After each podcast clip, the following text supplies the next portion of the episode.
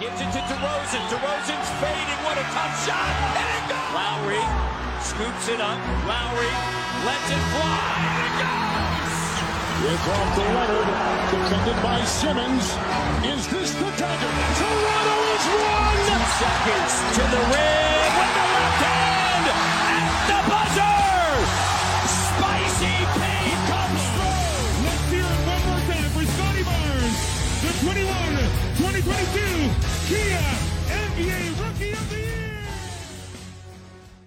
吹响北境的集结号，一同守护北境的荣耀。欢迎来到北境之王猛龙球迷电台，我是台长杰克。我是副台长保罗。We the North is our battle cry, and this, this is our shield. Hello，各位龙蜜，大家好啊！那个又又让大家久等了，呵呵我们差不多又是小小一个月了，可能有一个月了，我觉得。对，因为是是这个休赛期，我们猛龙这个新闻确实相对来讲比较少一点。那这两天就集中的啊，不停的有啊、这个大新闻爆料出来，我们选赛选帅的这个过程也终算结束了，实在是这个选赛过程太漫长了，对，有的时候都会觉得有点墨迹，所以我们这个节目呢也就管理层。对我们这个节目也就 迟迟没有更新。那今天呢，我们我跟保罗肯定会花啊不不少的时间啊，好好来跟大家聊一聊这些所有的事情啊。所以我们现在嗯。这个，我们今天录节目的时候，刚刚昨天晚上啊，这个总决赛终于这个尘埃落定了啊，这个非常猛，爵士啊绝不是爵士，掘金声势横扫了热火。啊，这个其实这两支球队吧，你说打到总决赛这个份上，其实是，呃，可能从媒体上面来讲都挺让人意外的，这两支球队能能能进总决赛，而且，呃，从球迷的角度来讲，其实是也是挺期待的，因为这两个球队都很励志啊。热火这个神奇的黑八之旅，最终呢是没有创造啊、新的历史啊，只是拿到了亚军，就跟当年的这个尼克斯一样。嗯对，然后掘金呢，就是是终于拿到了队史七，呃，四十七年以来的首冠啊，啊，这是非常非常，这个就像我们猛龙当年那样拿到首冠，这是非常值得庆祝的一件事情。所以整个丹佛啊，这两天肯定是在疯狂的庆祝当中，对，球球迷会特别的幸福。然后岳老师呢，全票 MVP 啊，这个非常厉害啊。然后看了一下他的这个季后赛，几乎就是一个场均三十加的三双的一个表现啊。然后嗯，当然总决赛的这个助攻少了点，所以你可以看到热火还是有一定针对性的。对，但是确实这个实力差距太大了。对，然后确实这个呃岳老师非常猛，太厉害了啊！我看这个报道有说他是继零一年之后奥尼尔之后的啊、这个又一个中锋的总决赛 MVP。对，所以嗯也是一个非常非常非常嗯让人感觉到这个中锋中锋时代有可能要回来的这种感觉啊。对，在这样的一个小球时代，能有一个中锋站出来，我觉得这是一个非常让人欣喜的一件事情。对，所以对岳老师如此的猛，那最尴尬的就是恩比德。对，所以我们说这个总决赛，我们就是属于一个看热闹的一个状态，所以非常非常非常那个精彩，然后也是很惋惜啊，我们的老大啊洛瑞没有拿到再一次拿一个戒指，但是嗯呃还是很激动啊。热火这样一趟黑八之旅，其实已经给人很大的这种震动了，或者说也没有什么可以更更多要求他们的了。嗯嗯对，不知道保罗你对总决赛有什么感官啊？对，就像你说的，真的确实是硬纸面上硬实力，完全是这么看，真的是一号种子跟八号种子的差距。对，对那热火，他我我们不否认他有着全联盟最强的精神战斗力，嗯就是嗯精神层面的这个韧性，嗯，是、嗯这个我们是不用毋毋庸置疑的。但是你真正的去呃到了这个最高水平的这个舞台上，你的硬实力还是凸显出来挺大的差距吧。对嗯你就拿这个当家球星来说，呃，对吧？这个嗯呃如此硬的 JB 同志，对吧？前三轮到了最后总决赛这几场，尤其是最后两场吧，对，嗯一两场，就是打得非常挣扎，面对这个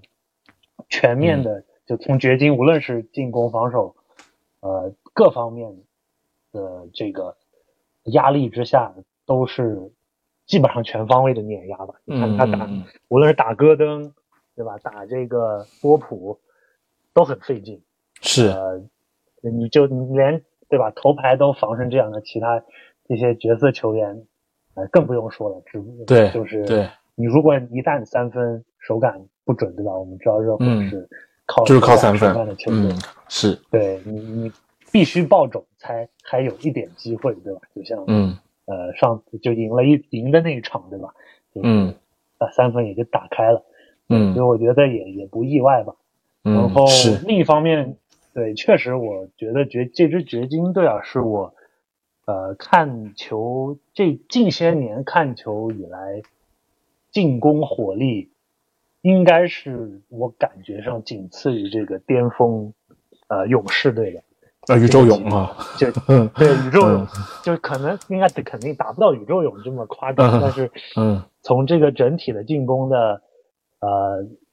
这个能力，然后多样性和它的嗯这个纪律性各方面来说，全面性来说，嗯内内内线、外线这个传切、组织配合都基本上是毫无死角的这样的一个状态，所以有没有有没有马刺的那种感觉？这是老马刺的那种感觉。哦，一四年马刺啊，那那时候我还没，不，我说更早，没看球，没好好看球，可能 零三说、零三、零五、零七那时候的那种感觉。嗯，那那太小了，那时候不懂，估计记不得。对，反正可能一四年吧，就是那年其实我也没怎么看，但是呃，就是整个的行云流水的进攻，有可能是跟马刺这个嗯王朝时期的马刺是有的一拼的。毕竟这个嗯咱那个那个诸葛马龙嘛，也是次系的，呃，嗯在在在对，也是波波系的，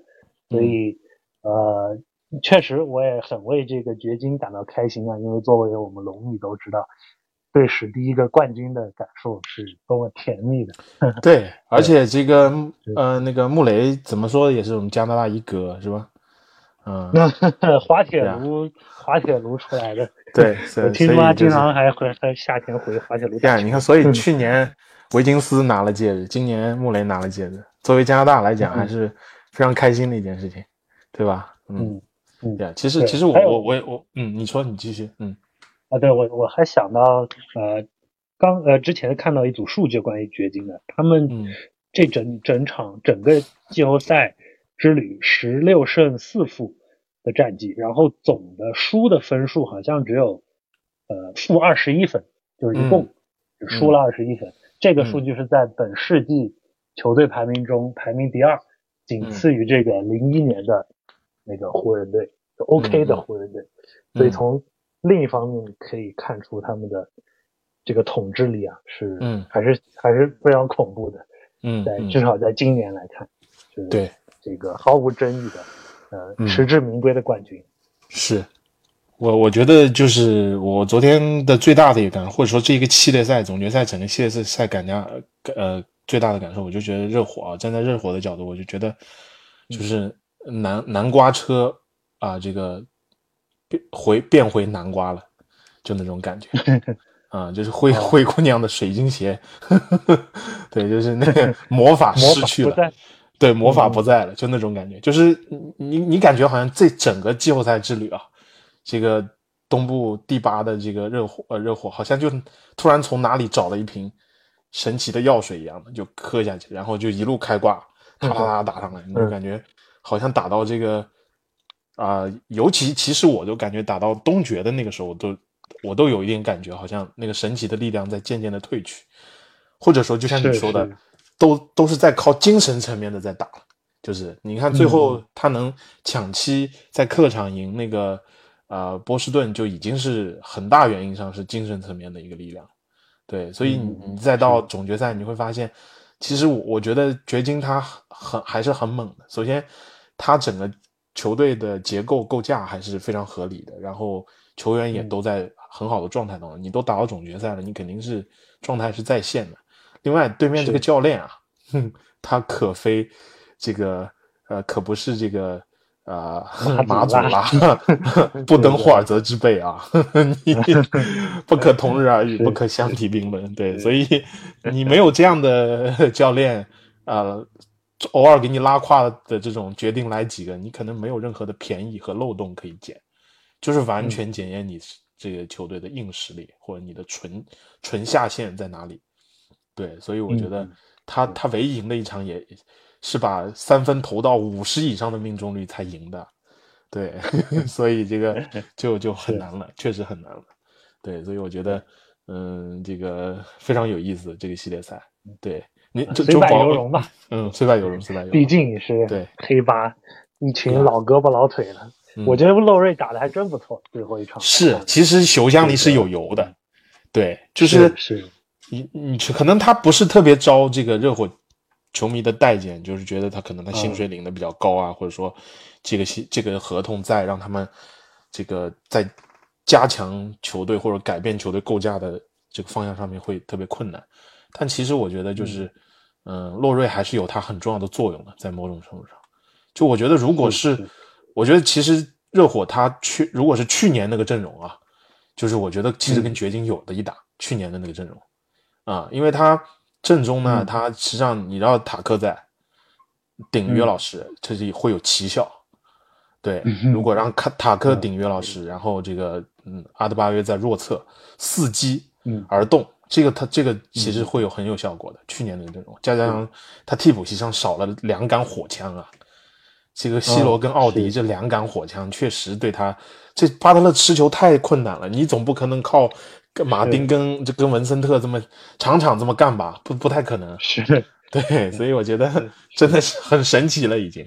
这个神奇药水能够有一个一一整个季后赛的这个能影响，其实已经是很厉害了。对，所以我是我觉得就是嗯，反观来讲，掘金就像你说，掘金确实强，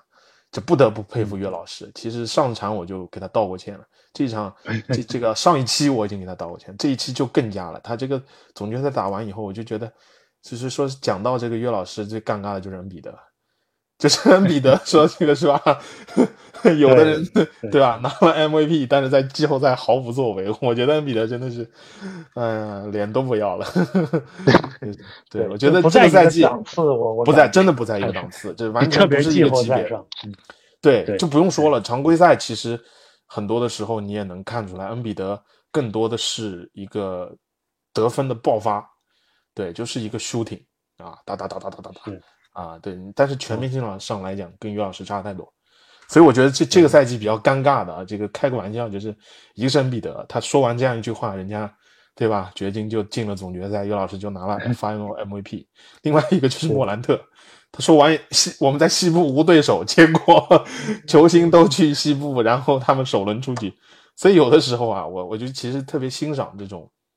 啊，就因为咱们今天等下可能会讲到欧洲系的这个球员，就是我觉得约老师这个人就是性格让我特别喜欢。我看他他总决赛结束以后，他就说我这个没有，他没有特别激动，我觉得人家说这个 这个呃胸有积雷而面如平湖者，可拜上将军也。我觉得这个约老师是属于那种对吧？胸有呃这个面如平湖，且心如止水。嗯，他 这对我个武侠小说里那个是那种什么大，呃我我没看过武侠小说，你比较熟，就那种嗯大师，对吧？对深藏在高高啊，对对对，跟跟那扫地僧似的嘛。啊，对对对，就是 反正也嗯这个慢慢慢吞吞的，也不不不没有绅士，也也不不虚张声势，对吧？对，就是呀默默的闷声发大财那种。对，那种，而且他真的，他的性格特别的谦逊，我觉得这一点嗯上面来讲，其实对我们东方人来讲，会挺喜欢这样的一个一个人的。如果他很成功的话，他不那么张扬，是是，对吧？他没有把荣誉看得那么重。你看他完了，嗯我就可以，他而且他很注重家庭，他是一个全方位的，可能嗯、呃能够让让人觉得他是一个偶像或者说一个一个榜样，对吧？那你说像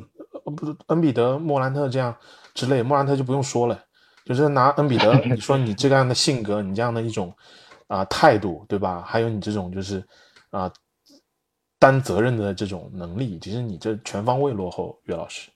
啊，所以是 对还是非常非常对嗯，对，嗯，替值得大吹对，值得大吹，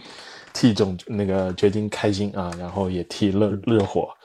呃，嗯这趟神奇之旅以及我们这个老大，嗯，这个开心。好的，那总决赛的话题我们就简单聊到这儿，然后，嗯，啊，接下来就是我们来看看这个，呃，过去这一段时间啊，这个基本上我们之前说的这个呃教练下课潮啊，这些教练呢，这有一个乾坤大挪移啊，就各就各位了啊，就是最早的反正是乌乌杜卡去火箭，然后我们的这个前任教练纳斯去了七六人，啊，这个挺让我意外的。对，然后这个 沃格尔去了太阳，然后哎，我们的这个第一助理教练啊，是这个阿德里安·格里芬，哎，当了雄鹿的主教练，这个其实也有一点小意外，对我来讲。另外一个呢，就是啊，另外一个呢，就是蒙蒂啊，以历史第一合同去了活塞，这个看来自这一个合同开始，估计教练的这个通货膨胀可能也要起来了。对，然后就最最重要的一条新闻，对，最最重要的一条新闻就是我们猛龙，哎、也是确定了我们的主教练叫做达尔科拉贾科维奇啊，这个同志。呃，某种程度上呢，可能在我们的前期前面的一些铺垫和准备当中，这个人也没有过多的提起，也可能会是一个，也某种程度上讲，也是一个小小的意外。那我们今天等一下嗯会好好的来聊一聊这个拉贾科维奇啊。对，就咱就先先先说说这个这个，呃，这几个嗯教练的挪移吧，也不多展开啊，我就简单的说啊说，我觉得我比较意外的一个地方，就是因为还是会比较关心我们的教练的去向嘛，对吧？所以我觉得纳斯去七六人，当时七六人最后的几个几个选项当中有纳斯，我觉得可能啊、也是合理的，因为纳斯咱上期节目就讲过，他这个市场肯定不会差的，这这个能力摆在那儿。另外呢，其实我当时看新闻也、也也也就是看到纳斯是那种属于就是可最后到最后可以反选了，就跟那些那个 选秀节目里一样的，你四盏灯全亮，你进入反选这个 资格。所以，嗯、是后来他在自己的这个有决定权的过程当中，他选择了去七六人。我觉得这是让我比较意外的，因为其实，在过往的一些经经历或者了解当中，我觉得纳斯应该是不太喜欢七六人这样的这种这种球星的进攻习惯的吧。无论是这个恩比德还是哈登，啊，尤其是这个，呃我我看过一个视频，纳斯是呃非常啊、呃讽刺的批评过，就是真在猛龙自己的这个球队当中啊，讽刺的提到这个哈登和恩比德的罚球，对，嗯以此来调侃啊、对对方对手的球员，来鼓励自己的球员。对，所以我觉得呃，包括纳斯的一些发布会上面的一些啊、这个表态啊，包括这个他说啊、恩比德他很看重，也是他去七六人的一个很重要的原因。一，他看重恩比德；二，因为啊、他的老主管就是穆雷。啊，这个不能提的穆雷 同志，对，嗯，现在还呃有不能提是吧？呃现在啊，现在能提，但是对，可能 有的人就喜欢不叫他的名字嘛，叫别的名字啊，啊，对，从从从某种关系上来讲，他是这是啊这是他娶七六人很重要的一个原因。对，所以嗯嗯，就讲到恩比德吧，我觉得首先其实纳斯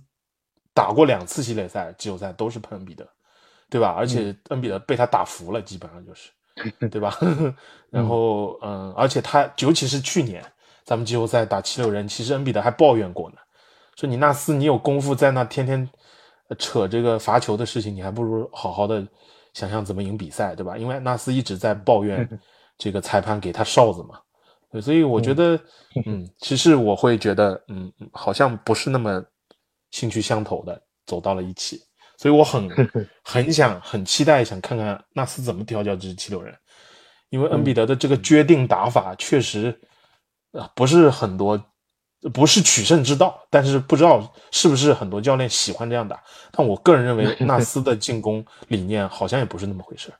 然后我看今天最新的新闻，他跟哈登也已经见过面了，好像对哦哈登的这个评价也是挺高的，非常希望他能留下来。对，所以我觉得，嗯，纳斯到底有什么魔法去改变这样一支球队啊？我我我想看看。对，另外一个就是格里芬，他也是战胜了众多的对手，然后呃赢得了雄鹿的信任，而且尤其是字母对他的肯定特别好。嗯，对，所以也看看啊，就是因为阿德里安·格里芬也是助理教练升主教练啊。这雄鹿是也在一个十字路口啊，就看看他能有什么神奇的能力了。嗯，这两支明年应该还都是奔着总冠军去的，应该还是就是第一梯队的人，所以我们两个离去的教练的压力也不小啊啊，所以 对我就觉得这两个会让我比较比较想要聊一聊。对，不知道保罗你有什么想说的？嗯，对，我觉得这个。各个球队对吧？这个教练轮盘转，呃，我觉得大家都在考虑的一个问题就是这个适适配性，或者是这个啊换风格，就是打法风格，嗯嗯，就是呃很多球队都在想这个问题，所以就积极的寻求改变嘛，嗯，对，所以呃这一方面说明这些教练并不是。能力问题，对吧？肯定不是能力问题，只不过他们在原先各自的球队中，呃，体系也好啊，还是呃各方面，可能走到了一个一个一个一个死胡同里，就所有这些教练都是这样。然后呢，对吧？可能想换个庙，对吧？换一个庙，是不是可以呃能够更好的去呃对于自己也好，对吧？对于球队也好。所以无论是我觉得纳斯啊、蒙蒂啊，这个这个这个啊，新教练就可能不提。对沃格尔啊，还有还有这个这个乌杜卡啊，乌杜卡，对，嗯，对对对，等等都是这些名帅吧？我觉得他们呃肯定是有对自己的新的角色是有一套想法的，不一定，嗯，呃，不一定会去。我倒觉得他就是之前的那个履历。倒不一定能作为很很好的参照，我觉得他们也会因材施教，对对这个球队有一些改变啊，然后就是呃对球队做出这个合适的一个一个一套战术吧，制定合适的战术和体系。就比如说七六人吧，我就觉得呃恩比德问题除了决定这个 卧槽之外，我觉得他最大问题还是。嗯，不愿意待到禁区里，就是不愿意发挥他的，对吧？这个力量啊，身高啊，身体身体力量优势。你看着约老师一一看到这个错位，对吧？立马撅着屁股，就是三秒区里往里往里扛。对，这个压缩空间，对吧？吸引防守，这样一一一整个这个球场呃战进攻这个空间都被他给打开了。Yeah，然后但你看约老师啊，不是你看这个。恩比德经常是对着一个，对吧？比他矮一个头的小个子，然后在外头飘来飘去，我也不知道他是怎么想。对，所以我觉得其实其实你说的非常对，就是其实你你从对位上面来讲，你讲如果是恩比德跟于老师单挑，你你会觉得恩比德是那个更灵活的人，更灵动的人。但是你会发现，真的看阵地战，看看整个篮球队的比赛的时候，你你会发现。啊，约老师是那个更更灵活的人，恩比德反而在不论是进攻端还是防守端，都是会跟那个节奏慢一拍的那种感觉，就会更木讷、更笨重，反应会更慢，尤其在防守端。对，所以我觉得这个还是跟主观能动性有挺大的关系。嗯，是是，所以你要看这个纳斯怎么样，怎么样能一方面可能在打法上也要。忽悠对吧？忽悠这两位大爷 能不能 叫他们做出改变？对对，然后在这个球员，对我觉得七六人也是这个，他们是处在一个瓶颈期嘛，就是呃，可能某方面有点像夺冠之前的猛龙那样，对吧？对，卡在一轮二轮。对，那当然他们，我估计也做不出伦纳德那种交易。对，夏天所以也要看纳斯是怎么怎么怎么去怎么去操作的。对，但是其余的，呃，回到这个新新新新上任的这几个，呃，这个菜鸟教头，像咱们的格里芬啊，包括我们待会儿要重点说的这个，呃，咱们的某新主帅 Darko，对我觉得也是呃球队寻找管理层寻找这个改变的一个一个一个决心吧，就像对吧？我们之前之前的历史表明，菜鸟主帅的成功率并不低啊，对吧？你像之前的科尔教练，嗯啊、卢教练，对吧？嗯，分别在勇士和这个骑士都都都菜鸟总冠军都嗯带出来了。然后呃后面还有对，主要就是最有名的这两，蒙蒂是不是也是菜鸟主帅？呃对，然后打进总决赛，带太阳，对带太，阳其实我们纳斯也是，对吧？？啊，对对对，嗯纳斯也是，对对，就是多年助教，终于呀媳妇熬成婆之后，呃，成功案例还是挺多的。对，其实这几年新教练冒出来不少，就是你看着好像我们刚才说的纳斯也好，这个蒙蒂也好，乌杜卡也好，他也是才冒出来的，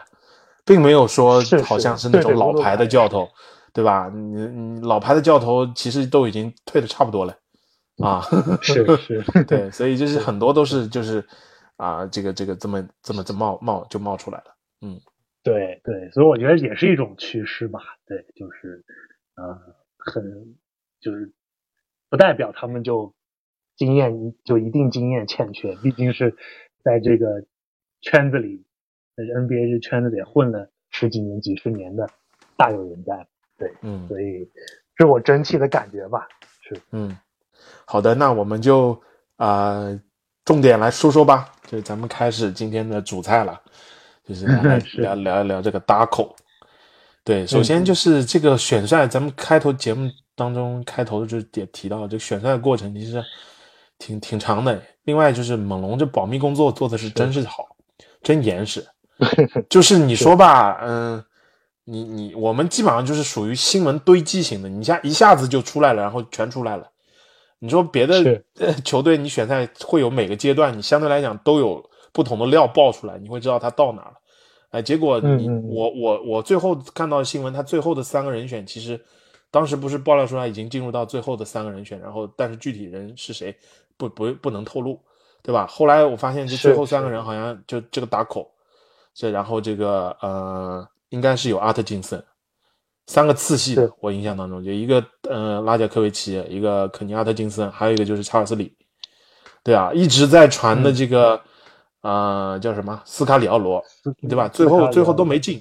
最后都没进嗯。三、三个，就是就其实就是你们看他的整个过程，其实消息来讲，就是出入还是会有一定的出入，然后另外就是这个保密是相当严实，然后过程呢、进行的也相对来讲比较缓慢，而且是一直最从最开始到现在，应该是面试了好多好多人中途都爆料出来纳什了，当时都给我惊着了。啊！第一个惊到我们是上上上期节目已经讲了，这个雷迪克就挺让人意外的，这这是来进来掺和掺和干啥，对吧？结果就是 是这个后面就是没没过多久就爆料出来纳纳什，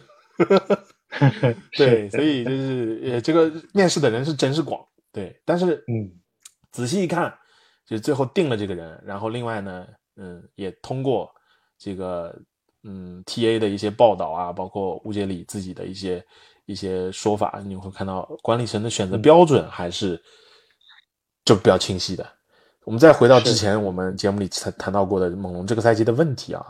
透过记者长篇文章讲述这个更衣室啊、教练跟球员之间，你你会看到，呃，总最主要一点原因还是就是要要练新人，这个可能是我们也在我们预料之中，就是选这个教练过来，我们等一下讲他履历的时候会重点提到这个教练他的厉害之处啊，就是他的期待之处吧，或者是这么讲。对，首先猛龙就是觉得上赛季这些替补球员，以甚至就是像主力的这个巴恩斯、阿丘瓦这些，肯定是是用的不好的，练的也不够的，更别提像班顿、福林啊这些这个踢板凳席上的一些球员了，对吧？包括这些双向的合同之类的人，所以就是你会发现，就是这个这个纳斯当时的问题和现在选择的标准其实是有一个非常紧密的连接的。我们就是因为这个原因开掉纳斯的，那我们找来的教练就是需要在这方面有一个很好的改变。对，所以我觉得最终选择拉贾科维奇，我觉得我自己的分析是这样，因为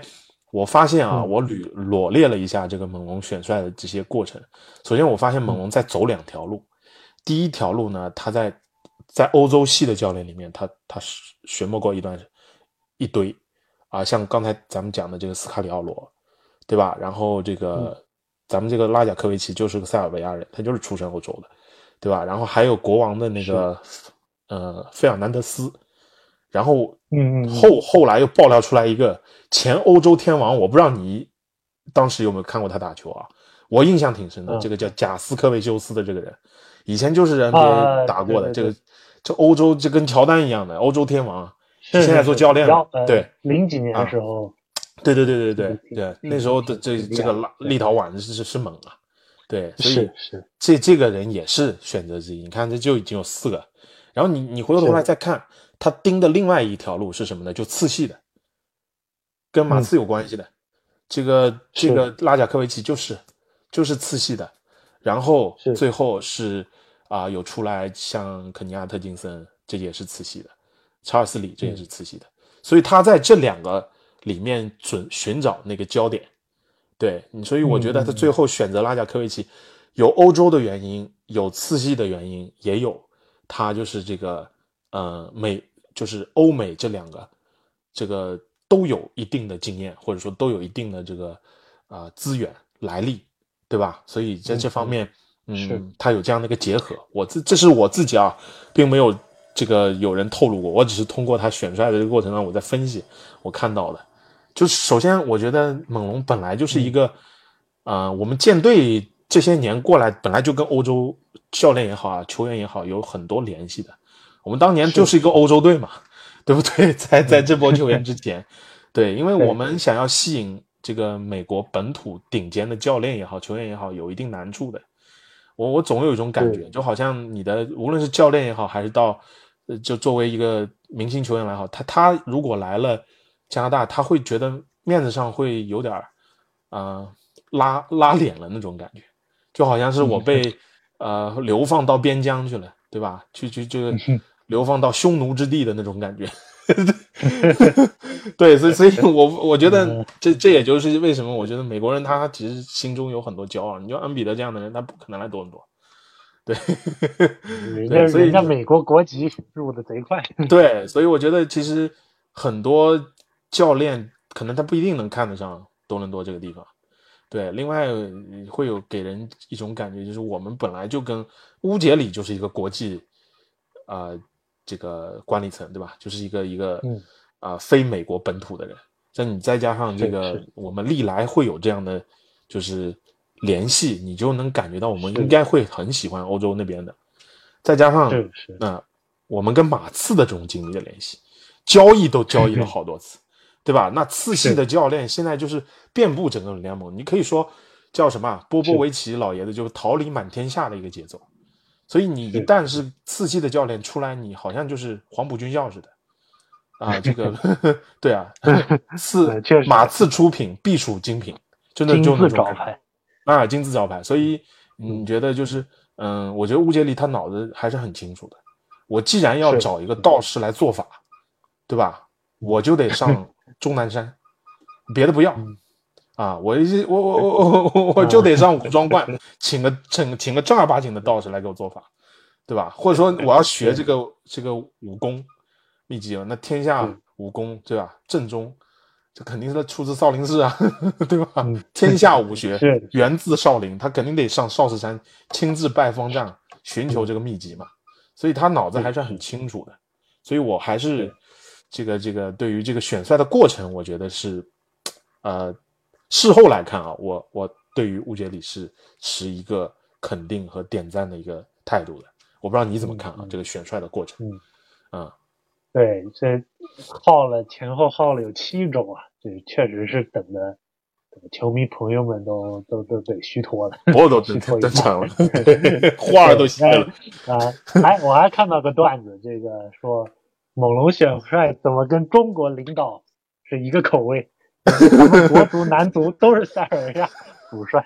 那现在塞尔维亚这个体育太火了，啊，太火了。昨天的约老师，然后前两天的德约科维奇，德约科维奇已经基本上锁定了网球的历史第一人了，对吧？网球山羊的这个地位了。所以，对最近塞尔维亚的体育体坛是不得了，桃李满天下，对吧？对，呃，嗯，再再加上咱们这个龙迷们又迎来了，咱们猛龙队又迎来了这个，也是一位塞尔维亚籍的主帅。对，那当然，咱们这个吴老大的水平呢，跟中国领导肯定不在一个的级别上，所以也就是 也就也就调侃一下。那呃。我知道他是这个第二位 NBA 登陆 NBA 的成功登陆 NBA 的欧洲主帅，就是对，继这个一八年的一个叫也是塞尔维亚人，嗯，呃，叫伊格尔科科什科夫，对，科科什科夫是的，就是上任太阳队，呃，虽然一个赛季都被解雇了，但是也算是个就是登陆 NBA 的先驱欧洲主帅了，嗯，所以。然后你再看这个，呃，对第一时间消息出来的这个新闻啊，那当时我也说实话也是对他了解不多吧，也是只是前段时间呃做节目时候大概提到了一嘴这个名字，对，但是呃我记得当时新闻出来之后，第一时间像约老师，像这个呃。这个灰熊的一些年轻球员，像特雷琼斯啊，包括贝恩，呃，那包括这个，再包括这个评论界大佬霍林杰，他们都呃发推的发推，这个采访里也都都祝贺了这个这个 Darko 这个主教练，所以我觉得他口碑其实真的挺不错，嗯，对他口碑真的非常不错，然后在这个圈子里的地位也是呃也是没得说的，嗯，所以我觉得呃。也是，我觉得是个非常明智，也是经过慎重考虑的，呃，一个选择吧。对，就像你说的，它非常符合猛龙今年的要调要想调整的一个一个新的方向吧。嗯嗯。然后，呃，包括他在年轻球员培养方面的履历啊，这个，嗯，我们待会儿仔细的去挖一挖他的历史啊，这个，对，呃，各方面。都能看出来，然后，呃，包括国际，这个国际有这个国际呃背景这方面也是啊，跟猛龙的优良传统也是一脉相承的吧？嗯，是的，嗯，呃，也也是，确实也不意外，呃，在这个这各种因素的这个结合之下，我觉得它是一个非常好的选择，所以也也非常期待他。后续的表现，对，好的，那我们就简单的来先捋一捋吧，呃，就给大家捋一捋这个这个这个 Darko 这个拉贾科维奇的履历啊。我先大概说一说，如果有什么地方漏掉的，保罗你可以补充啊。就是 Darko 呢，这个真的是非常让我钦佩的，这十六岁就出道了啊，让我想起了这个 藤真健司。哦 啊 哦是吧？就是十六岁就出道了，就是我我就是在想，十六岁当教练得是一个什么样的情况啊？你都未成年的，你带青年队，你带一波，他可能是带儿童队，不是就是更更小的，更小的，十二三岁，就初初中生带小学生的那种感觉是吧？哎，我估计应该是对，嗯，就是就是很有可能。对我我看了一下，这是塞尔维亚俱乐部的青年队，那个时候就是差不多，他正式开始做主主教练应该。可能十七岁多吧，就是这个，嗯，这个这个快十八岁，这个，然后他就很快，就是嗯，他是一个很好学的一个人，我发现，就是他非常的啊，去去想要去就是遍访这种名师，所以我查了一下，有两个，他后来就去 NCA 深造了，去 NCA NCAA 进修了，有两个很重要的人是他的老师。一个是就是啊，名人堂主帅，这个鲁特奥尔森，这个我不知道你不是知不知道，就是亚利桑那大学的，啊，还有一个就是我们好像听过，对我们比比较熟悉的一个就是杜克的老 K，对他在这两个教练身边待过，学过不少东西，对，然后呢，我们刚才提到了这是次系的一个教练，所以那就会讲到他这段履历了，就是二零零四年到二零一一年这段时间，他是在马刺做球探顾问，然后在夏季联赛做助理教练，啊，并且其实他欧洲的球队还是带着的那段时间，就零四到一这段时间，所以你看他其实他的行程是很满的，他可能休赛期，欧洲的休赛期他就跑到夏夏 NBA 来带夏季联赛，另外他是做的马刺的球探顾问。所以他跟马刺的这个管理层也好，教练团队有一个有很早就有非常紧密的联系。你看二零零四年到二零一一年那么长的时间都在波波身边学习啊，这个可不得了。这个这段时间的深造对他的影响应该会挺大的。嗯，我们看到后面他具体做的一些成就，你就能感觉到的肯定是学了不少东西了。对，然后二零一二年呢，他就开始担任这个激就雷霆激励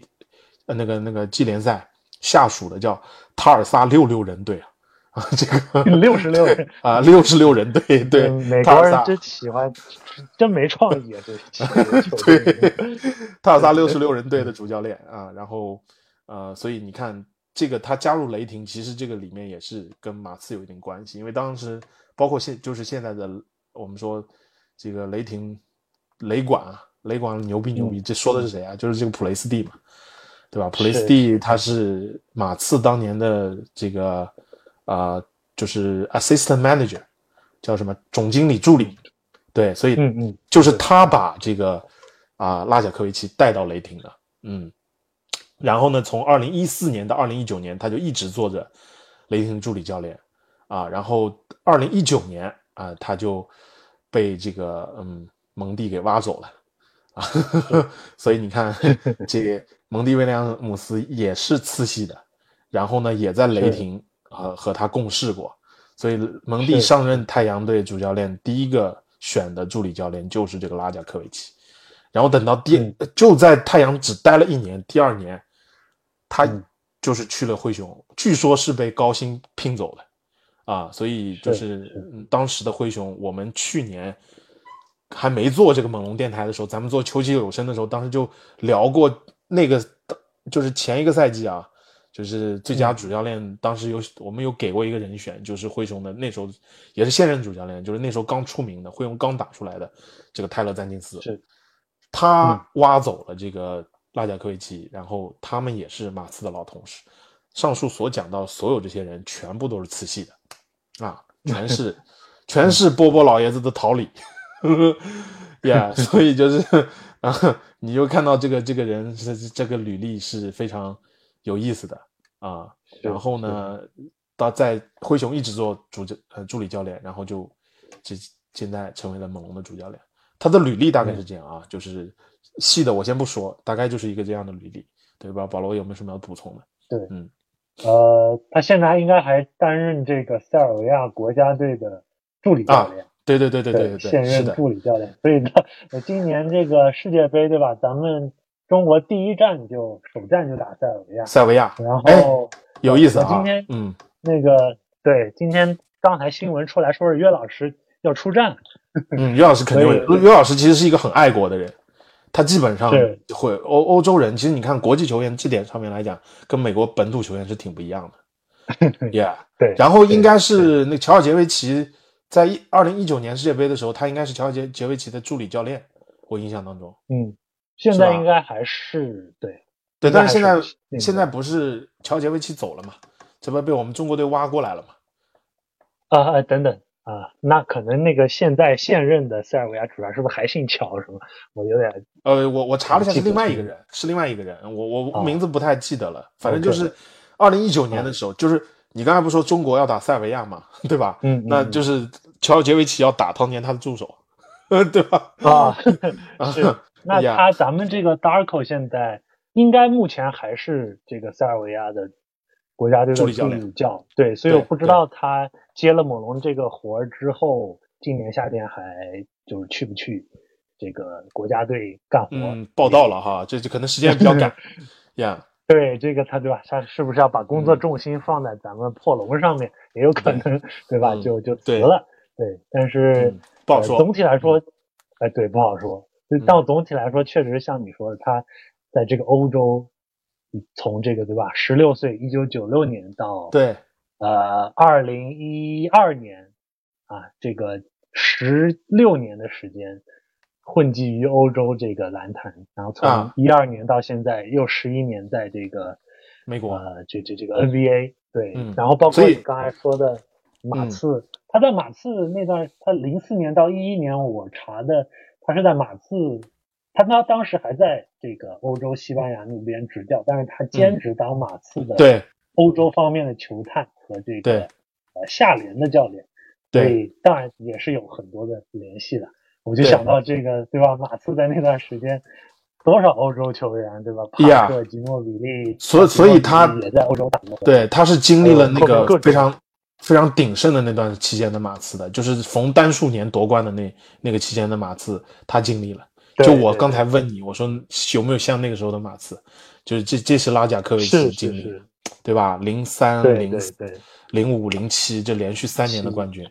呀、嗯是是，而且那时候马刺有太多了，嗯不是你就别说是这个你刚才提到的帕克啊这些，对这是 GDP 吉诺比利啊不用说了对，不用说了。你像什么内斯特洛维奇啊，对吧？这也来过我们奥猛龙啊这些伯托有个叫啊奥奥伯托对吧？还有呀什么就这些 东欧人不老少。啊，对对对对，所以其实我我觉得就是这这他应该拉贾科维奇，他肯定是他的启蒙经验肯定是欧洲的那种启蒙理念，但是他不是是对我觉得斯卡里奥罗可能在这方面就不如他，我感觉就斯卡里奥罗嗯他在欧洲这是教父级人物了，你你都几次强调了他这个身份和地位，对不对？但是他可能没有像斯塔里奥罗在欧洲有如此大的成绩，但是你会发现这是一个在欧美都有啊、一定的资源关系和体系的一个教练，他两边的理念都吃得。很透，然后他在两边都积累了，无论是管理层也好，还是教练团队也好，他都积累了很雄厚的一个，呃就像我们进入社会，你得有社会资源的，这是他一嗯。个很重要的一点。所以你会发现他是一个很、很会处理关系的人，那自然而然我们等一下就会讲到他跟球员的关系了，这就很厉害了，是，对吧？嗯嗯，对对，另外还有还有一些好玩的，呃，嗯。就是再回去就查的时候查到这个，他这个属于典型的学院派教练，呃，嗯。这个从十六岁开始执教，然后考了一大堆证，然后去过专业的篮球的那种学院去学习，然后还做过写过做过专栏作家，写专、门还写过这个关于挡拆进攻的正儿八经的论文。哎呦，然后各种这个战术、战术这个论坛和这个专栏，对他他都干过。然后这确实这个这哥们儿肯定是有料的，对这嗯个战术方面是不用说的。然后呃，另外你说的他在去年这个代理。呃，他在当灰熊这个助教的时候，去年低助教顶替过詹金斯，对，顶替过詹金斯代理主帅，执教过五场，战绩是非常辉煌的，四胜一负，嗯。百分之八十的胜率。呀所，以从这虽然样本太小，只有五场，但是你可以嗯。看出来，呃，他在这个主帅的位置上还是，呃，肯定是非常游刃有余的吧。而且他之前，呃，今天下午刚这个出来的采访，他也说到，他其实之前在欧洲做了十几年的主帅，所以，嗯呃，只不过在 NBA 当了这个潜伏了这个当了十年的助教吧。助教对，从这个方面，我觉得他的这个经验上啊，呃，资历上各方面，包括你说的这个处理球员关系上，肯定呃是不逊于这种这个跟任何的其他的这种呃名帅应该应该是是是是应该应该是就是呃可以与之媲美的吧？对嗯嗯，啊、对，对，然后特别你说的这个他的呃培养年轻球员的努力啊，那是、嗯是杠杠的，对吧？对整个圈子里圈子里边都是特别有名的。那你待会儿可以我们可以细聊这这这细聊个方面啊，待会儿。嗯嗯对嗯，所以整体我觉得就是啊、非常适合猛龙吧。呃、嗯，也不管怎么样，就是给咱球迷有个盼头了。有有盼头，有期待，肯定是，在呃各方面，无论是球员培养方面，还是战术体系呃的这个改变方面，我觉得嗯都、都非常令人有有有期待吧。对，嗯，而且我觉得就是刚刚咱们开头也提到，就是嗯他的这个口碑特别好。其实你看他一一这个他离每一次离开这个球队，就是前一个球队进入新一个球队，他都会得到他当时前一个所在的，就不光是你比方离开这个太阳，那蒙蒂对他也是非常的高的评价，对吧？从雷霆离开，那雷霆的管理层也好，教练也好，也是对他很高的评价。所以就是你会感觉，就像你刚才说，他其实已经在欧洲做过很长时间的主教练了。他做主教练可能从感觉上面不一定，而且他对 NBA 很了解。这么十年的经经历来讲，无论是球怎么跟这这个国度的文化的球队相处啊，管理层也好啊，球员也好啊，教练团队也好，他肯定是游刃有余的在这方面。嗯，嗯只不过需要捅破一层窗户纸，把他放到这个第一主教练的位置上。所以我觉得这个上面来讲，嗯，可能也是一个呃非常不错的一个呃尝试吧，就是对于我们猛龙来讲。嗯对，那我就接下来咱咱主主要来谈谈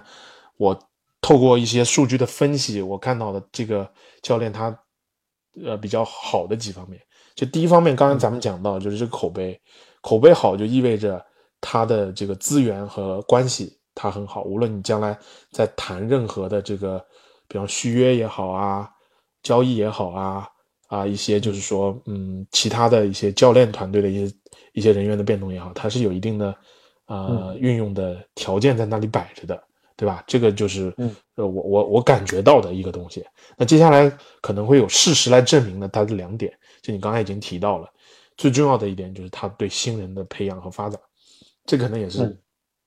嗯乌杰里非常看重他的，而且他上任了，他自己也说，这是我们今年最重要要做的一件事情，也就是我们去年纳斯最耽搁的一件事情，对吧？第二个就是他的这个进攻，次系出来的，以及他在欧洲这个体系下启蒙的这种理念，他的进攻一定是倡导团队的，团队进攻的。我记得他有一个理理论叫做零点五秒篮球，这比七秒篮球还夸张。我他不是说这个零点五秒你要完成进攻啊，他是他你接触球，他只允许你有零点五秒的决定时间，就是你一定要快速做出决定，你是传还是投，就是要果断，不要犹豫。你一定要要，嗯就是他倡导一种动态的进攻体系，一种自自由流动的这样的一种进攻体系，这是他所呃得到的一个，就是说可以带给球队每一个球队的一个啊、非常重要的一一块内容。所以他历来当、在这些球队当这个第一主教练啊、第一助理教练，他主要带的也是进攻这一块，负责的是进攻这一块。那恰恰这是我们的一个短板。我们是老分析这个猛龙的这个问题的时候，我们老说这个，我们就是很多的问题就是这阵地战啊，应解能力，对吧？阵地战就是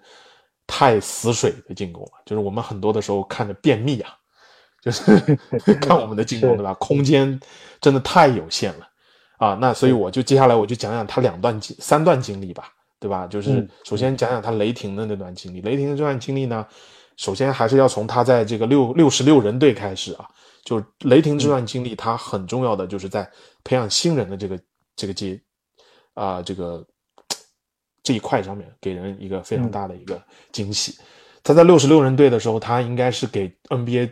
整个联盟输送了很多很多这个啊、发展前联盟的球员，最后都在不同的球队打出来了。尤其是给这个雷霆啊，因为本来就是下属的、直属的这个这个嗯关系。你像这个亚当斯、海王啊，亚当斯，然后这个嗯雷吉杰克逊啊、嗯因伤已经淡出的这个奥斯卡，呃，不是奥斯卡，呃，这个罗伯特森，对，然后那个还有那个福格森，这些都是雷霆那些年，尤其是在杜兰特离开以后，威少单独带队啊、练出来的好多新人里面，这个，嗯。这个就是说，嗯，拉贾诺科维奇是给了他们很好的一个培养的，对，这是在雷霆的这段时间当中，在太阳和灰熊的那段经历呢，会非常非常的重要。太阳他是在二零啊，应该是二零一九年加入到太阳的教练团队的啊，就是前面再插一句啊，就是在雷霆当中有这样一个小故事，我想讲一下，就是在当时他一九年正式成为雷霆的助理教练，他前面是季联赛的主教练，然后上升到雷霆，呃，原母队的这个助理教练。他第二年就那个谁就走了，布鲁克斯，就当年带这个雷霆三少的布鲁克斯就下课了，然后多诺万就上任了。然后一般来讲，我们说，比方说你换主教练啊，你这肯定老老团队一个不会留的，你肯定会用一个新的一个自己的教练团队的。但是很意外的是，拉贾科维奇让被多罗诺多诺万给留下来了，所以你就会发现他很肯定拉贾的能力。对，所以就是，嗯，这个是我想提一嘴的。另外，咱们就开始讲这个太阳的这个阶段，在二零一九赛年，就是一九二零赛季，他加入到太阳，我们可以对比一下啊。太阳在一八一九赛季，那当然是蒙蒂上任前啊，那那个时候的太阳就整个是。乱的不得了，对吧？而且就是布布克就是一个刷子，对吧？刷七十一分赢七十分赢比赛啊，全队还庆祝，跟拿了总冠军一样的，对吧？就是这种这种事事情就不用再提了。所以在蒙蒂接手让把拉贾拿过来，然后负责球队的进攻，一组数据就是一八一九赛季太阳当时的场均助攻只能排在联盟的第二十位。但是在一九二零赛季，那整一个赛季，太阳的场均助攻已经上升到了联盟第一位，这就是他给这个球队带来的这个流动进攻啊，倡导这种团队进攻的一个很大的一个一个体现。第想说第二点，就是在太阳当中，就是咱们要提提大乔了。嗯，大乔是二零一八年的十第十顺位被太阳选中的，对吧？所以我们看他一年级的时候，那个时候拉贾科维奇还没在呢。一八一九赛季，啊，当然，大乔我们说他在被选中的时候就已经看到了他在防守端的这个天赋了，他那个臂展，他那个静态天赋就是非常让人垂涎。所以说，很多球队知道这将来肯定会成为一个大闸。但是说，嗯，我们说现在联盟什么最珍贵啊？三 D 最珍贵，你要看他有在身体硬条件下面有作为一个防守大闸的一个核心。如果他有三，那这个人绝对是一个啊，就不得了的一个球员。所以当时一直在有想要找到大乔，他到底有没有三？这个事情就发生在这个阶段。所以 一八一九赛季，大乔一年级，他那个时候没有三，确实没有三。他的当赛季的三分命中率只有三十三点五，什么概念？就跟咱们现在这巴恩斯啊、阿丘瓦之类差不多，这个概念。所以等到二零。二一九到二零二二赛季，嗯，二零二零赛季，拉贾入驻以后，就开始专门负责调教大乔的三分动投篮动作，就是去改他校正他的手型，这是拉贾经常在做的一件事情。所以呢，经过半个赛季的调教，我们可以来看一组数据啊，就是二零一九赛季的呃全明星赛赛之前，这个大乔的三分命中率只有百分之三十四点五，然后等到三全明星赛之后。他的这个三分命中率已经达到百分之三十八点七了，这已经是一个联盟顶尖射手的一个水平了。所以，如果他有三十八点七的命中率，在那一刻，大乔就已经成为一个真正的三 D 了。然后是就走了嘛，就是就是那个赛季结束以后，就大乔的二年级，就是拉贾在太阳的那一年，然后就走了。你看看走了以后，他带给大乔的影响。三年级，二零二一赛季啊。三年级的大乔，他的三分命中率来到了恐怖的四十二点五，这是什么概念？这就是库里、汤普森级别的顶尖射手了 啊！这就是就是联盟顶级射手了。大乔已经成长为，所以你看，在之后的每一个赛季，大乔的场均三分从来没有低于过百分之三十七，就是单赛季的三分命中率。他从当年一个只能够在百分之三十三到百分之三十四游动的这样一个。不会投三分的，或者三分很不稳定的一个侧翼球员，成长为联盟的顶级射手，乃至到现在已经有那种全明星的气质了，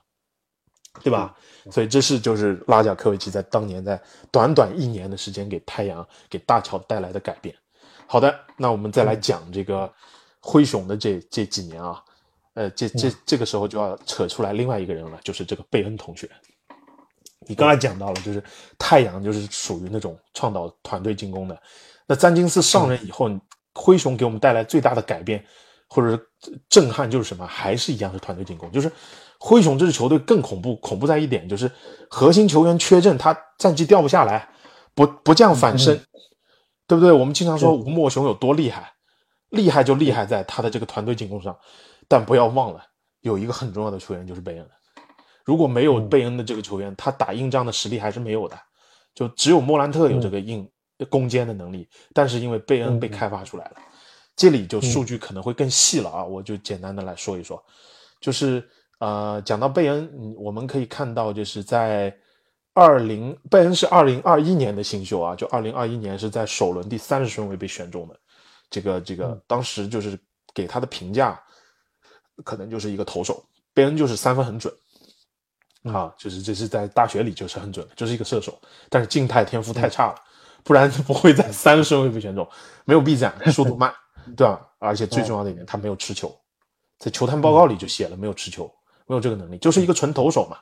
啊，然后，但是你看我列组数据，在他的一年级的时候，他基本上啊，就是他的 field goal 就是区域射篮，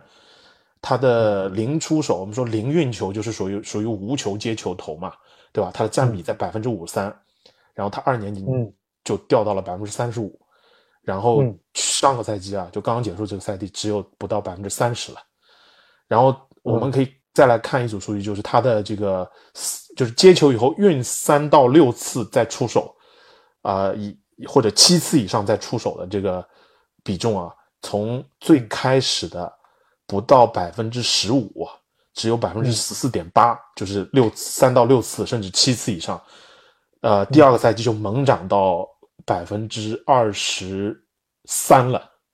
啊，前面不到百分之十五啊，第二个赛季就猛涨到百分之二十三，然后现在已经猛涨到百分之接近百分之三十五了，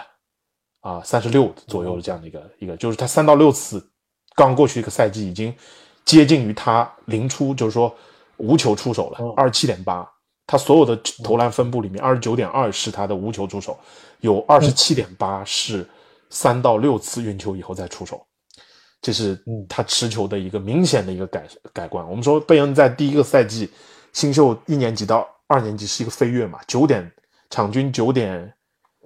二的得分，第二个赛季直接飙到百分呃场均十八点二，对吧？所以这个持球比重的开发其实是他带来他得分飞跃的一个很重要的一个环节。那我们说他的进攻效率怎么样呢？我们可以看到就是在这个。呃，我再列一组数据啊，就是最开始的时候，他一年级的时候，他的啊三到六次运球以后的出手，以及七次以上运球的出手，他的效率只在命中率只在有效命中率啊，只在百分之四十五点四，然后七次以上就不到百分之三十五了，只有百分之三十三点三，这个其实是挺低效的，就他运球运的越多越投不进，最后可能就瞎扔扔一个，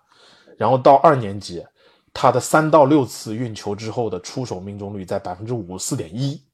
七次以上的运球命中率达到了百分之四四十八，就接近百分之五十了。然后到他现刚过去的三年级这个阶段，他这个啊命中率一样的非常恐怖，就是三到六次出手，他的命中率在百分之五十二点三，已经越过五十了。七次以上的呃运球之后的出手达到了百分之四十八点五。啊，我看看这些数据，我可以到时候贴到咱们的评论区，大家有兴趣的话可以去看一看。所以上个赛季他所有的出手的有效命中率全在百分之五十左右了，就非常恐怖了。啊，就是无论你论运多少次球，都基本上就有这个运命中率的保证。所以这个来源于就是拉贾科维奇，为什么呢？就是在贝恩一年级的时候，当时詹金斯就想开发他的这个嗯持球进攻的能力。那他就专门指定这个拉贾科维奇接过去这个活，单单练他，练他的持球进攻。结果在他这一路调教之下，贝恩的这个能力啊，真的是从一块，当然球员也是一块璞玉了，能能打造，也愿愿意改，真是就是几何倍数的往上涨，这太夸张了。我我我不查不知道，我一查吓我一跳，就是这个持球的比重和效率，那简直了，就是一个天壤之别。所以。我为什么要讲这两个人呢？我就非常期待这个教练对于两个我们的核心年轻人的一个调教，最重要的就是对巴恩斯。我们不就在嗯呃在希望他成为在持球上能够有改善嘛。那巴恩斯的天赋那不得比贝恩高出三四个档次来，对不对？我巴恩斯可是乐透秀，可是四号秀啊，就是属于那一届天赋最出众的人之一，对吧？贝恩那是首轮末啊，对，就是从身体天赋上面来讲，巴恩斯应该是更容易被去雕琢的，只要他愿意，他愿愿意去做这个事儿。对不对？嗯，所以你要改变巴恩斯的持球，同样的，他的三分也不稳定啊，他的手型是不是有问题？是不是可以调一下？阿丘瓦也一样，阿丘瓦不也喜欢这么干嘛？对吧？就是运着球，啊，一个一个虚晃，运球一顿骚操作进去，球就没了。然后就是他的三分也是极其不稳定，对吧？所以，我当我翻出来大乔和贝恩以后，我就很期待这个教练在嗯这两个球员上的一个呃掌控或者说的一个调教了。看看到底是不是能够给我们带来很大的惊喜？对，这就是我我我通过这个数据啊来来讲一下。对，不知道保罗你有没有什么要要要补充的？嗯，我对我觉得你讲的很全面了，就是这个我简单的呃从可能从这个球队的整体的角度，我可以呃来展望一下吧。就是我们刚才讲到了球年轻球员的培养，这个。啊，包括这个你你没有提到的，像灰熊时期的呃三勾，这个包括泰泰鲁斯琼斯这些球员都经过了他的这个调教，包括三勾的进攻能力，对吧？对对对，整体全方位都有呃都有一个挺挺挺不错的一个很很大的飞跃吧。对，然后呃这些其他球员就不用说了，我觉得在他呃手下得意的真的是。确实数不胜数，所以呃，我们对吧？这个猛龙这一大票年轻球员，呃，除了你刚才说的这两个，后面这些这么多这几年都没有什么长进的，我觉得如果还能留得下来的话，那呃，我觉得在这个这个拉帅手下，确实是呃非常值得我们期待，就是嗯，呃，期待他们能打出呃不一样的一个表现和改变吧。对，嗯，对，那从，对我就接着你之前说的这个，呃，他的这个进攻的体系或者是战术理念来说，我觉得，呃，从这方面来说也是，呃，不单单是从球员个人层面，从这个整体层面，呃，他也会给猛龙带来很多新的东西吧。对，就是，呃，我们知道去年阵地战进攻效率。令人发指的排名联盟倒数，然后对 对吧？也大家看的都非常痛苦，呃，这这很很难看的球嘛，呃，所以呃，这个 Darko 他在之前的采访啊各方面，他也透露出来这个自己对于自己的这个无球啊、传切球、转移球啊，呃这方面的他的一个强调吧，包括他不害怕。呃，多失误，或者是呃，嗯，你愿意去，他不喜欢单打，整个这个，对，他很多这个他待的球队里面，当然除了顶级球星，他有特权应接，其实关键时刻应接。他在的时候的太阳和灰熊都是联盟单打频率最少的球队之一，嗯，是是，对，像吴莫雄对吧？有有名了的强，对，然后呃，我觉得在这方面他。呃，也能给这个肯定能给猛龙带来一个一个全新的改变吧。终于我们可以看到一些呃酣畅，希望 hopefully 能看到一些酣畅淋漓的水泄营地的进攻。嗯，对，是。那呃，从另一方面来说呢，我觉得啊也是有一定的挑战嘛。当然，我们讲了这么多，对吧？积极的方面，那嗯挑战肯定是有的。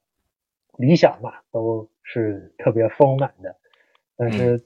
等这个真正的要撸起袖子，今年夏天要去干的时候，啊，我们就发现这个，呃，很多球员对吧，习惯习惯了之前的体系，包括我们的几位大佬巨星，大佬，对吧？都是都是以单打出名的，西卡啊，范乔丹，包括这个小特伦特，当然欧记也会喜欢单打。嗯，是是，对，就他们且后面留不留得下来单说，但是对，呃，怎么样让这个咱们这些球员能够尽快的适应，去磨合这个教练的一套新的体系？我觉得，呀，呃毕竟打球还是球员打嘛。嗯，是对，也是一个挑战吧。对对，那呀，另一方面，我们知道猛龙这个职位非常苛刻，就是嗯属于既要又要，既要球员培养，又要你还不还不是完全保持竞争力。是坦克，对，你还得对你还得保持竞争力，所以 嗯，这个这个要求是吴总的要求是非常高的。所以，当然，这个咱们这个拉帅也是愿意接受挑战，所以、嗯呃，具体的就今年夏天，呃，后续的这些关于球队的改造啊、训练，我觉得都呃很有看头。因为我现在说实话，我们俩也可能摸不太清楚具体的方向，包括谁留、嗯谁走，然后我们后面要这个整体的球队会是样个什么样的风貌都不知道，都是未知的，所以对，就特别期待吧。是，我就补充那么多。呀，我觉得就是确实是那么回事儿。这个，嗯，因为就像你说的，呃，改变我们是能够看到的，改变的这种可能性我们是可以看到的。所以，我们这在在进攻端，在年轻球员发展这两方面，我们是会有一定期待的。但是，就像我刚才讲的，打球的还是球员打，对吧？然后这个，嗯，这个就是说，包括你刚才提到这些老队员的这适应能力，其实我我刚才最先讲到的，他在灰熊、他在太阳改造这些年轻人，呃，那也是就是对上了。那你比如说这个放到咱们猛龙上面来讲，教练有那个能力，你球员能不能被改变，愿不愿意去改变，这都是需要打上问号的，都是有可变就是变数在那里摆着的，对吧？再加上你提到的这个啊、我们就说也是最后给大家打一针预防针，或者说我们冷静冷静啊，就不要太。就是说说说，就是头脑一热，我们还是要冷静的静观其变，就是看看这个具体怎么样。我们期待是有的，肯定是让我们很振奋的一个教练，觉得哎呀挺不错的，我们可以来来好好的展望一下。但是冷静下来，你看，就像你讲的，乌杰利这个目标定的啊，就像就是我们竞争力要保持，年轻球员绝对不是正儿八经摆烂，对吧？啊，我们是要重组我们的阵容，我们需，但是年轻球员依然要发展，鱼和熊掌我们都要。对吧？就好像我既要马儿跑，又要马儿不吃草，这个要求其实是非常非常高的呀。所以也看看这个拉帅啊，这个嗯、呃口碑很好的教练，然后后起之秀，我们经常讲就是叫有一句话叫什么？江山代有才人出，各领风骚数百年。就他能不能够成为新一代后起之秀教练当中的一个佼佼者啊？能够建立一支。不一定要夺冠，你其实我们历史当中看到过很多打的让人印象深刻、赏心悦目的球队，或者说让我们觉得非常这个独树一帜的球队，其实也是一个一个呃这个 NBA 历史当中非常重要的一笔财富嘛，对吧？所以，所以他能不能成为这样一个，就是说给球迷、给这个联盟、给这个业界带来一个很啊、震撼的一个感官，或者说那那些年的这样的一支球队，其实这就是成功。所以我们拭目以待了。对，因为时间关系啊，我们今天就本来还想聊一聊这个范弗利特这个跳合同的这个事情。那我看看，就是可能，呃，再找一期吧，我跟保罗再找一个时间来聊一聊这个这个范弗利特的这个事情。那我们今天节目呢，就基本上就到这里差不多了。对，所以也是啊、非常感谢啊，球迷朋友，尤其是龙迷们一直关注着我们的电台。那我们俩也是尽我们这个可用的业余时间，继续的让这个电台能够活下去啊，能够能够继续的保持咱们的，只要有新闻，只要有这个，尤其休赛期啊，我们可能更新的频率也不一定。最近可能因为马上要这个选秀，马上要做一些事情，可能我们会频率会多一点，但我们也会根据时间，还有就是根据新闻的这个重要的程度，我们来看我们这个什么时候更。所以有有的时候球迷朋友也会催更啊，我们肯定是我们只要更了，我们肯定用心做，我们肯定会尽我们的能力去啊，这个我们对篮球的理解，我们对猛龙的喜爱，我们去啊做我们的准备，来好好的为大家呈现。对，所以还是非常感谢大家。对，如果是大家还是啊注意一下，就是需要来加我们龙群的，一起来聊球的，一起来啊陪伴这只猛龙成长的，对朋友们可以注意一下，就是我们有个公众号叫猛龙国度啊，你可以微信订阅一下，然后加我的私人微信，